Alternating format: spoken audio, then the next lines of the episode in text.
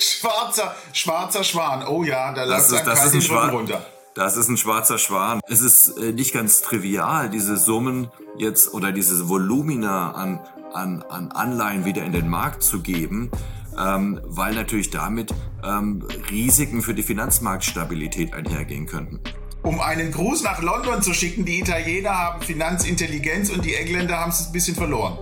Ähm, was meinst du, welcher Bereich in Deutschland ist besonders gefährdet? Immobilienmarkt?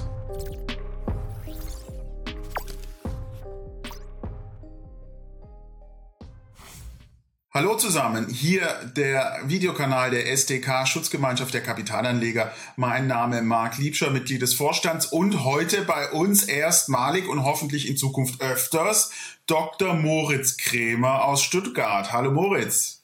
Hallo Marc, Grüße nach Berlin. Moritz ist Chefvolkswirt bei der Landesbank Baden-Württemberg, äh, Unilehrer auch an der Uni Frankfurt und Full Disclosure, wir haben uns noch nie gesiezt, Moritz und ich, deswegen werde ich ihn auch hier duzen. Moritz ist Chefvolkswirt bei der LBBW, Landesbank Baden-Württemberg, die größte Landesbank Deutschlands, nach der Bilanz somit die viertgrößte Bank Deutschlands, also äh, ein Schwergewicht. Und wir freuen uns sehr, Moritz, dass du mit uns immer wieder ab heute mal den Blick von oben aufs Spielfeld wirfst, denn du bist Makroökonom und hast das Ganze im Blick. Dazu auch gleich. Wir freuen uns, dass Moritz heute Zeit hat, denn er ist noch gar keine 24 Stunden zurück in Deutschland. Er war in Washington bei IWF und was war das andere? Weltbank, ne? Weltbank, IWF, Jahrestagung, in der Tat, ja. Und was spaßig? Es, es war sehr schön, aber es war äh, in der Tat ähm, eine sehr eingetrübte Stimmung. Die Stimmung war sehr schlecht. Also, und sie wurde Warum? schlechter. Na ja, gut, wir haben natürlich diese Themen mit der Inflation. Wir sehen in eine Rezession hinein. Äh, wir haben Schuldenkrisen in, in Entwicklungsländern. Ähm, äh, wir haben natürlich den Krieg, Energiekrise. Also es ist ein ganzer Kessel von Butten. Guck mal, ich zeig dir mal was hier. Ich habe das mitgebracht. So, was sehen, was das ist hier? schwarzer, schwarzer Schwan. Oh ja, da läuft ein das ist ein runter. Das ist ein schwarzer Schwan. Das ist so eine Metapher, die gerne verwandt wird für ähm, solche Ereignisse, die sehr selten sind, aber auch sehr wirkungsmächtig, auch nicht vorhersehbar sind. Und jedes Mal, wenn so ein schwarzer Schwan hier auftaucht, ähm, sind unsere ökonomischen Modelle wirklich gestresst. Wir wissen dann, darauf können wir, also wir haben jetzt Energiekrise, wir haben hohe Inflation, wir haben Lieferkettenunterbrechung, ähm, äh, wir haben Corona äh, in verschiedenen äh, Intensitäten. Das heißt, unsere Modelle funktionieren dann in der Form nicht mehr richtig und die Prognosen in die Zukunft werden immer unsicherer. Und wir sind jetzt in der Vergangenheit immer wieder negativ überrascht worden. Jetzt ähm, kulminierte das, das wirklich in, in Washington in einer Art und Weise. Da kam noch hinzu, dass wir natürlich dann dieses selbst verschuldete Fiasko in Großbritannien hatten, wo dann plötzlich die Märkte abverkauft haben, weil die Regierung was versprochen hatte, was sie sich gar nicht leisten kann eigentlich. Ähm, also die Nervosität war schon spürbar. Aber war ähm, richtig greifbar, es, ja, sagst du. Es war richtig greifbar, aber die Stimmung war trotzdem manchmal ganz gut, weil die Sonne hat geschienen, die Leute haben sich gefreut, sich mal wieder zu begegnen und persönlich auszutauschen, zum ersten Mal seit drei Jahren. Ähm, aber die, die Probleme wirkten überwältigend. Dann schauen wir uns doch mal an. Ihr habt äh, Vortrag gehabt von der Fed. Der Chef der Fed war da. Und äh, es wird weiter ja damit gerechnet, dass die Fed aggressiv äh, die Finanzierungsbedingungen verändern wird, aggressiv die Zinsen hochsetzen wird. Das hat Auswirkungen natürlich auf viele Zentralbanken weltweit. Was war da die Stellungnahme der Fed? Ja, also die Fed ist ganz klar schon seit einer geraumen Weile. Ähm, die Fed wie andere Zentralbanken auch, wie die EZB, wie die Bank of England haben eigentlich, sagen wir, den richtigen Zeitpunkt zum Absprung von dieser super lockeren Geldpolitik verpasst. Ähm, da kam jetzt zum Unglück auch noch Pech dazu, dass man äh, durch die Gaskrise einen enormen inflationären Schub erlebt. Die Zentralbanken und Jay Powell von der Fed ganz besonders stehen jetzt ganz klar und sagen, wir werden die Zinsen erhöhen und die Inflation bekämpfen, bis diese Schlacht geschlagen ist und zwar siegreich geschlagen ist. Ja, Wir ähm, blenden mal ein die äh, Zinskurven seit äh, 2007, ja. 2008. äh, damit ihr mal sehen könnt, wie sich die Zinsen seitdem entwickelt haben, auch die Inflationsdaten äh, seit diesem Zeitraum und ihr könnt sehen, dramatische Veränderungen. Wo wird das noch hingehen mit den Zinsen, Moritz? Ja, also sowas, sowas, Marc, haben wir eigentlich äh, noch nie gesehen, dass die Zinsen so schnell erhöht werden. Wir haben es manchmal gesehen in Krisenzeiten nach dem 11. September oder Finanzkrise, dass die Zinsen ganz schnell runtergehen. Aber dass sie so schnell nach oben gehen, ist wirklich was Neues. Und ähm, wir sind noch nicht am Ende. Die Zinsen werden weiter steigen. Wir glauben, dass hier im Euroraum der Einlagezins der EZB auf, auf drei Prozent ansteigen wird. Die auf EZB drei Prozent der Einlagezins? Drei, drei Prozent der wow. Einlagezins. Und ähm, das bedeutet natürlich, dass die Zinsen, die davon abhängen, bis hin zu Hypothekenzinsen natürlich noch, noch stärker ansteigen. Aber ähm, da ist es dann wahrscheinlich auch schon so die, der Höhepunkt erreicht, weil dann im, im spätestens Anfang des kommenden Jahres wird dann manifest werden, dass wir uns in einer Rezession befinden.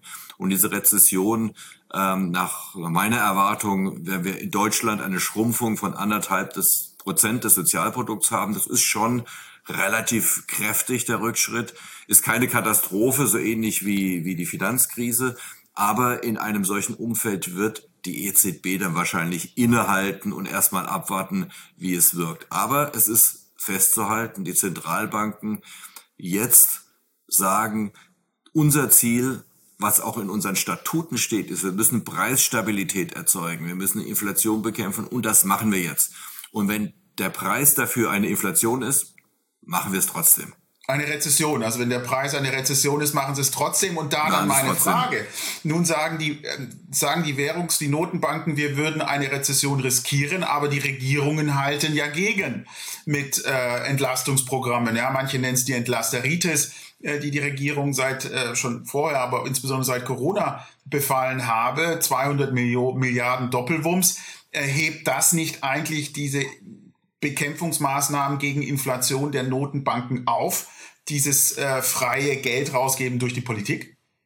Naja, also das, das würde ich anders sehen. Also wir müssen natürlich gucken, dass wir die, dass wir die, äh, die Folgen abfedern, ähm, insbesondere für diejenigen Haushalte oder Kleinunternehmen, die es nicht tragen können. Ähm, das Problem, was wir in Deutschland haben, ist, dass wir diese Zielgenauigkeit nicht gut hinkriegen. Es liegt ja, jetzt nicht daran, hin, ja. dass es das liegt nicht daran, dass die Regierung es nicht will, sondern sie hat einfach die Daten nicht aus datenschutzrechtlichen Gründen und ähnlichem kann das alles nicht verbunden werden. Ähm, es ist eigentlich ganz gut aufgesetzt jetzt und ich glaube auch fest, dass es wahrscheinlich deutlich weniger als 200 Milliarden am Ende kosten wird. Das ist erstmal so eine große Zahl, die in den Raum gesetzt wird. Es hängt ja alles davon ab, wie hoch werden denn die Energiepreise sein in den nächsten 18 Monaten. Zurzeit fallen sie ja wieder recht deutlich. Ähm, das mag jetzt natürlich daran liegen, dass wir gerade eine warme Episode draußen haben oder hatten. Ähm, aber dass damit ein Nachfrageschub entstehen würde, der die Inflation anheizt, halte ich für übertrieben. Denn wir haben so viele gegenläufige Bewegungen. Die Investitionen sacken ab. Die Haushalte nähen sich ihre Portemonnaies zu, weil einfach der Kaufkraftverlust so groß ist. Äh, du musst dir vorstellen, Marc, wir haben eine Inflationsrate von 10 Prozent und die durchschnittlichen Löhne steigen irgendwo zwischen zwei und drei bis jetzt. Das wird hochgehen, ja, ja, ist, aber, ist, aber nicht auf zehn. Crazy. Ja. Das heißt, wir haben, also wir brauchen uns keine übermäßigen Sorgen über überbordende Nachfrage der Haushalte machen in, im derzeitigen Umfeld. Okay. Okay. Moritz, ein Thema, was jetzt wieder zunimmt, ist äh, Quantitative Easing und dagegen Quantitative Tightening. Wir alle haben jetzt Wissen 15 Jahre lang oder 14 Jahre lang Quantitative Easing, QE. Jetzt soll Quantitative Tightening kommen. Kannst du uns ein bisschen sagen, was es damit auf sich hat? Ja, also die äh, Situation war die, wir hatten ja lange zu niedrige Inflation. Also da erinnert man sich manchmal gar nicht mehr dran. Aber EZB hat ja gekämpft darum, die Deflation, also sinkende Preise zu vermeiden. Im Jahr 21 hatten wir noch sinkende Preise. Das ist eine andere Welt. Ja, und dann hat sie die Zinsen gesenkt, was man in so einem Umfeld macht. Und dann waren die Zinsen irgendwann bei Null und dann geht's halt nicht mehr viel weiter. Trotzdem fielen, waren die Preise deutlich unter dem, oder die Inflation deutlich unter dem Ziel von zwei Prozent. Das heißt, was hat sie gemacht? Sie hat zusätzlich noch ein weiteres Werkzeug aus dem Kasten geholt und hat dann Anleihen gekauft. Staatsanleihen, Covered Bonds, alles Mögliche, vor allem Staatsanleihen äh, um somit auch die Zinsen am Ende, also über fünf, sieben, zehn Jahre Laufzeit runterzudrücken und hat in diesem Kontext ein riesiges Portfolio ähm, äh, aufgekauft, das jetzt auf der Bilanz aufgebaut, ein riesen Anleihenberg. Das, das ne? sitzt jetzt auf der Bilanz ähm, und muss natürlich irgendwann wieder weg. Na, sie hat jetzt aufgehört, neu dazu zu kaufen, aber alles, was fällig wird, wird neu investiert. Das heißt, wir haben einen fetten Sockel, der erstmal da ist. Und ähm, es ist äh, nicht ganz trivial, diese Summen jetzt oder dieses Volumina an, an, an Anleihen wieder in den Markt zu geben, ähm, weil natürlich damit ähm, Risiken für die Finanzmarktstabilität einhergehen könnten. Schau mal, Marc, du hast es gerade Genau, und da mein, gleich mal meine Frage. Wenn wir dann auf die EU schauen, wer ist unser, äh, einer unserer Lieblingssorgenkinder, was Staatsverschuldung angeht, Italien.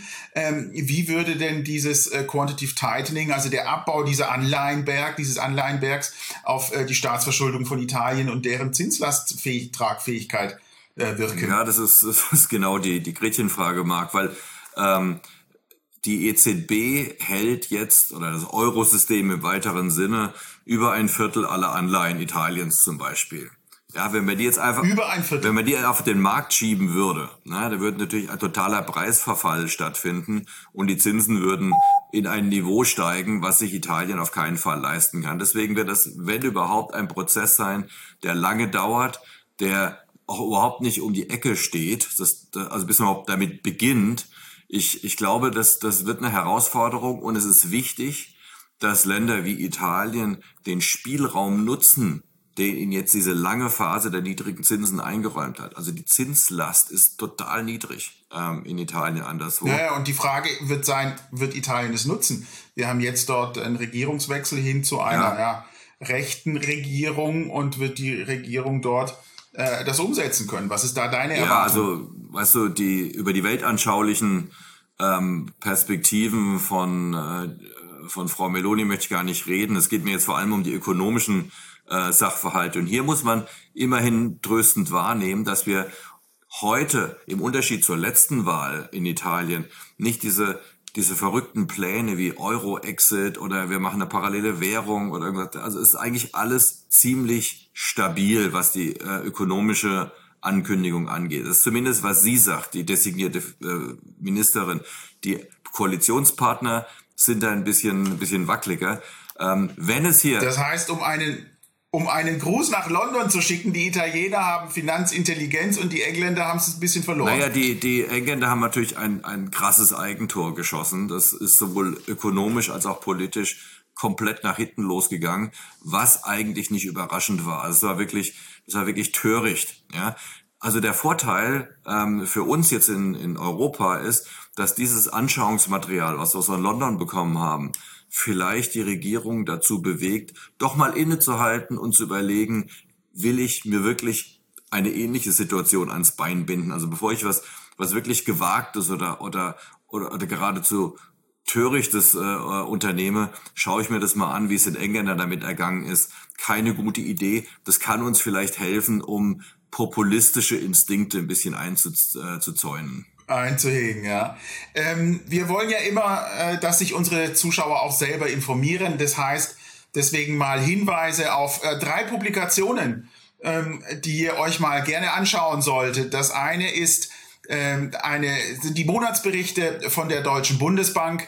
Äh, Link findet ihr in den Show Notes. Und das andere sind äh, Publikationen vom Internationalen Währungsfonds IWF. Das ist zum einen der World Economic Outlook der sogenannte Weltwirtschaftsausblick. Schaut da einfach unter World Economic Outlook und IMF. Und das andere ist der Weltfinanzstabilitätsbericht, Global Financial Stability Report äh, vom IWF, IMF. Äh, wir haben auch das verlinkt. Schaut euch das an. Monatsberichte und diese beiden Berichte ja, das aber der, was, des IWF. Das ist was Wichtiges jetzt vergessen, Marc. Aber ne, also ja? also unser LBBW Research möchte ich euch auch äh, sehr ans Herz legen. Ähm, also bei LBBW Research auch hier verlinkt äh, der Link zum LBBW Research auf Schwäbisch oder auf Hochdeutsch? Ähm, auf, auf Hochdeutsch. Auf Hochdeutsch, wir können alles außer Hochdeutsch. Weil wenn wir es Schwäbisch machen würden, dann wäre die badische Hälfte da wieder beleidigt und das geht nicht. Ja, stimmt. Und außerdem, ich meine, ihr habt ja Niederlassungen in fast 20 Ländern. Und außerdem, und außerdem kann so, ich es gar nicht. Wahrscheinlich auch auf Englisch ist. Und außerdem kann ich ja gar kein Schwäbisch. Schauen wir uns bisschen an, du hattest gesagt, der schwarze Schwan, ähm, und wir wissen nicht, wo lauern jetzt eigentlich Risiken. Ja? Also die, die Gewissheit ist, es sind irgendwo Risiken, aber wir sind außerhalb eurer eurer makroökonomischen Modelle. Das heißt, ihr wisst nicht, wo ist eigentlich die Bombe versteckt, die uns dann in the face explodiert. Ähm, was meinst du, welcher Bereich in Deutschland ist besonders gefährdet? Immobilienmarkt? Ja, viele schauen jetzt auf den Immobilienmarkt. Ähm, und äh, also gerade was die Wohnimmobilien angeht, bin ich jetzt nicht in Katastrophenstimmung. Ähm, natürlich sind die mhm. Zinsen stark gestiegen. Für viele, die sich vielleicht überlegt haben, ich kaufe mir jetzt eine Eigentumswohnung, ist es nicht mehr erschwinglich. Das wird erstmal die, äh, ähm, die Nachfrage reduzieren. Aber Wohnen ist ja ein elementares Bedürfnis. Es geht nicht ohne. Ne? Man kann mal nicht in Urlaub fahren, das geht, aber man muss wohnen. Und was wir jetzt haben, sind zwei Effekte. Der eine ist, wir haben einen starken Anstieg der Wohnbevölkerung in Deutschland. Im ersten Halbjahr äh, dieses Jahres ist die Bevölkerung um ein Prozent gestiegen. Ja, das ist äh, natürlich zum großen Teil auf die Flüchtenden aus der Ukraine zurückzuführen. Ähm, aber die müssen alle irgendwo wohnen. Das heißt, Wohnraum wird gesucht und gleichzeitig wird weniger Wohnraum fertiggestellt. Also das Ziel der Bundesregierung, 400.000 neue Wohnungen pro Jahr, ist völlig unerreichbar. Das liegt daran, dass die Bauunternehmen natürlich auch A von den hohen Zinsen betroffen sind, aber B auch diese ganzen Knappheiten haben an, an Vorleistungen, die aufgrund der Lieferkettenproblematik nicht, nicht verfügbar sind. Und, und Fachkräftemangel kommt ja noch dazu. Das heißt, wir sehen hier ähm, natürlich eine Rezession, wir sehen steigende Zinsen, das ist schlecht für den Wohnungsmarkt und ähm, das wird wahrscheinlich auch zu einer Dämpfung führen und rück, zurückgehenden Preisen. Aber es wird sich im Rahmen halten, weil eben diese fundamentalen Angebots-Nachfragefaktoren eigentlich dafür sprechen, ähm, dass wir hier, dass wir hier nicht ins Bodenlose fallen. Vorsicht ist geboten, die fetten ja. Jahre sind vorbei, keine Frage, aber ja. kein Grund jetzt ähm, in Katastrophenstimmung auszubrechen. Also spannende Aussichten, die, äh, ja, wie heißt so schön, ich wünsche, ich wünsche dir spannende Anlage, Anlage, Anlegerleben, ja, das ist nicht immer schön. Ähm, aber wir haben hier deine Einschätzung, Moritz, und wir werden uns regelmäßig austauschen äh, zu deinen Einschätzungen, wie ist die äh, Gesamtlage und vielen Dank, dass du Danke, bei uns Marc. warst. Und wir werden das fortsetzen hier und die Bitte an euch, schreibt uns eure Fragen, schreibt uns eure Kommentare. Und klar ist, wir geben hier keine Anlageempfehlungen und schaut euch am Ende auch nochmal an den Disclaimer der LBBW. Äh, der ist uns auch wichtig, dass ihr darauf schaut. Und vor allem ist uns wichtig, abonniert unseren Kanal, werdet Mitglied bei der SDK, informiert euch, macht euch klug und wie auch immer in der Pause Brezel. Also in der Battle of the Brezels wird Stuttgart Battle sicher gewinnen. Ich habe Butter drauf. Ja. Ich habe Butter drauf. Alles okay, Gute, danke euch für euer Interesse. Ciao. Ciao.